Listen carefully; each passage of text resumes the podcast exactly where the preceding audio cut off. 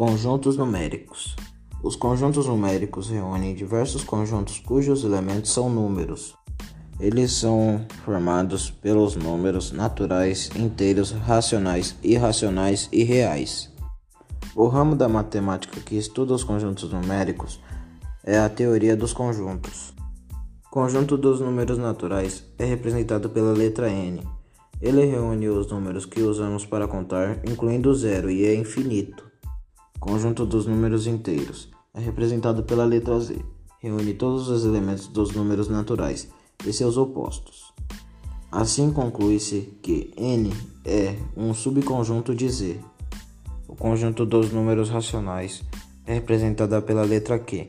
Reúne todos os números que podem ser escritos na forma de fração. Note que todo número inteiro é também número racional. Assim, Z é subconjunto de Q.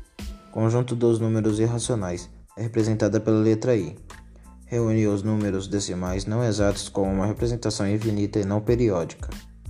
Importante ressaltar que as dízimas periódicas são números racionais e não irracionais.